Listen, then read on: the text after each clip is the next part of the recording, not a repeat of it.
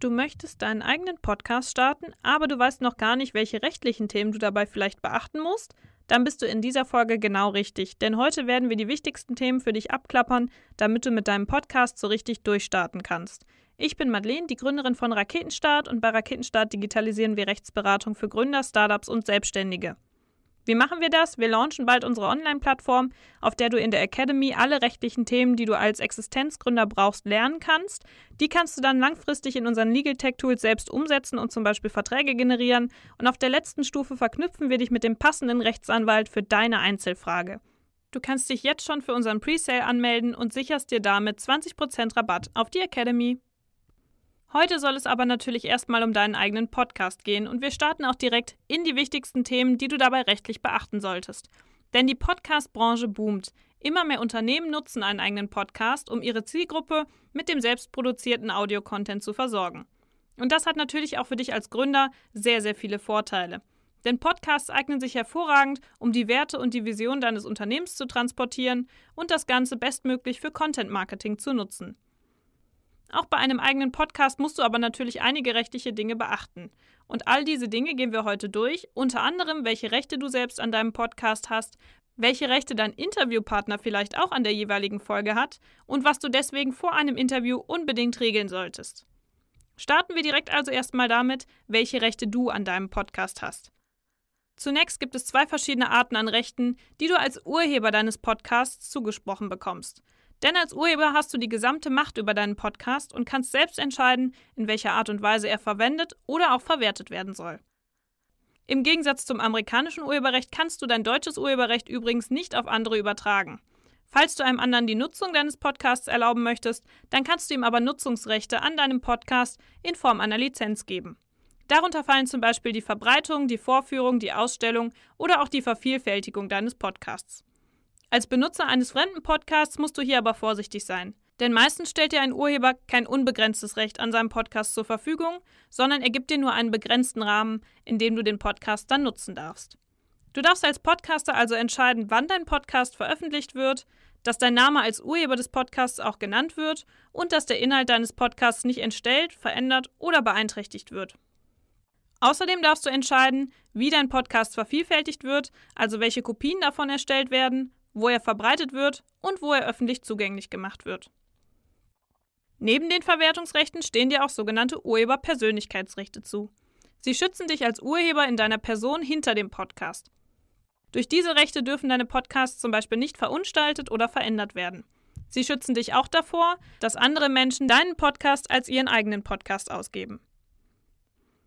Kommen wir dazu, wie lange der Schutz durch das Urheberrecht überhaupt gilt. Der urheberrechtliche Schutz an deinem Podcast steht dir für deine ganze Lebenszeit und sogar noch 70 Jahre danach zu.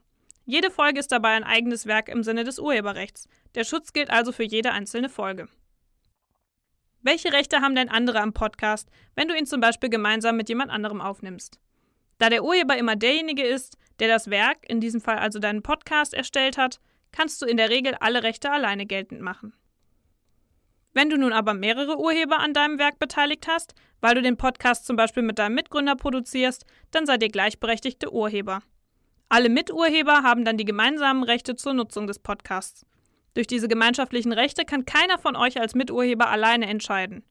Das ist nur anders, wenn jemand deine Rechte als Urheber verletzt und du deswegen Ansprüche gegen ihn geltend machen möchtest. Das kannst du auch ganz alleine.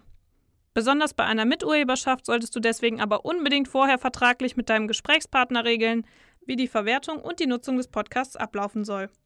Solltet ihr euch nämlich nicht einig werden, dann kann es passieren, dass der Podcast gar nicht verwendet werden kann. Kommen wir zum nächsten Punkt. Welche Rechte haben denn deine Interviewpartner an deinem Podcast? Das gleiche wie für Miturheber gilt auch für deine Interviewpartner, die du vielleicht in deinen Podcast eingeladen hast. Denn ab einem bestimmten Umfang haben auch Interviewpartner Urheberrechte an deinem Podcast. Durch ihre Antworten tragen sie nämlich in der Regel einen wesentlichen Teil zur Gesamtentstehung des Podcasts bei. Wichtig ist für diese Miturheberschaft von Interviewpartnern, dass ihre Interviewantworten auch urheberrechtlich eine sogenannte persönliche geistige Schöpfung darstellen. Das heißt, dass die Antworten über ein einfaches Ja oder Nein hinausgehen müssen, damit rechtlich gesehen überhaupt eine gewisse Schöpfungshöhe und damit auch überhaupt Urheberrechtsschutz entstehen kann. Um im Streitfall herauszufinden, ob die Antworten deines Interviewpartners diese Schöpfungshöhe erreichen, werden im Rahmen einer Einzelfallbetrachtung sowohl inhaltliche als natürlich auch gestalterische Elemente betrachtet. Sollten die Antworten deines Interviewpartners diese Kriterien also erfüllen, dann darfst du den Podcast lediglich mit seiner Zustimmung verwenden. Um Zeit und Ärger zu sparen, solltest du deswegen einfach vorher regeln, dass er die Nutzungsrechte am Podcast auf dich überträgt, ob er für seine Beteiligung vielleicht sogar Geld erhalten soll und auf welchen Plattformen dein Podcast veröffentlicht werden darf.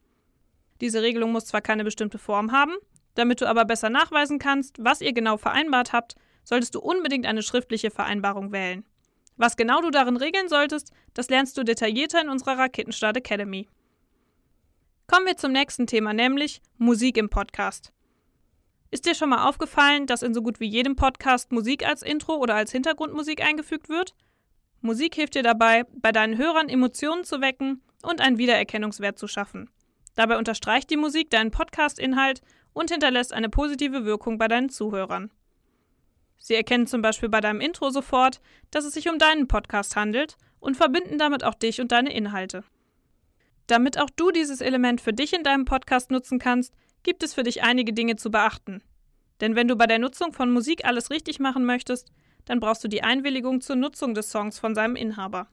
Auch für Musik gilt nämlich das Urheberrecht, sodass der Interpret in vielen Fällen der Rechtsinhaber ist und du den Song nicht einfach so verwenden darfst. Hast du diese Einwilligung nicht, dann kann dich der Rechtsinhaber des Songs, in dem Fall vielleicht der Musiker, wegen des Verstoßes gegen sein Urheberrecht abmahnen und hat dann einen Anspruch auf Schadensersatz. Um dem vorzubeugen, solltest du deswegen immer darauf achten, dass du die Nutzungsrechte an dem Musikstück hast. Dabei ist es ganz egal, ob du den ganzen Song, nur einzelne Akkorde oder bestimmte Töne in deinen Podcast einfügen willst. Was du sonst noch bei der Nutzung von Musik im Unternehmenskontext beachten musst, zum Beispiel was es mit der GEMA auf sich hat und wie du als Unternehmer damit umgehen musst, auch das lernst du in der Raketenstart Academy. Es gibt also auch bei deinem Podcast verschiedene rechtliche Themen zu beachten, wenn du deinen eigenen Podcast veröffentlichen möchtest. Du solltest dir genau bewusst sein, welche Rechte dir als Urheber zustehen und wer vielleicht sonst noch Rechte an deinem Podcast hat, damit du entsprechende Regelungen treffen kannst, die dich vor Streitigkeiten schützen. Außerdem solltest du prüfen, bevor du Musik einbindest, ob du auch daran die Nutzungsrechte hast. Es gibt außerdem noch weitere Themen, die für deinen Podcast sehr relevant sind. Dazu gehört insbesondere das Thema Werbung oder die Werbekennzeichnung. Außerdem kann im Rahmen des Inhalts auch noch relevant werden, ob du zum Beispiel andere Menschen oder Produkte im Rahmen deines Podcasts kritisieren oder erwähnen darfst. Diese und auch noch viele weitere wichtige Themen rund ums Thema Podcasten, aber natürlich auch rund um die Unternehmensgründung findest du bald in der Raketenstart Academy. Melde dich also jetzt an, um nichts zu verpassen.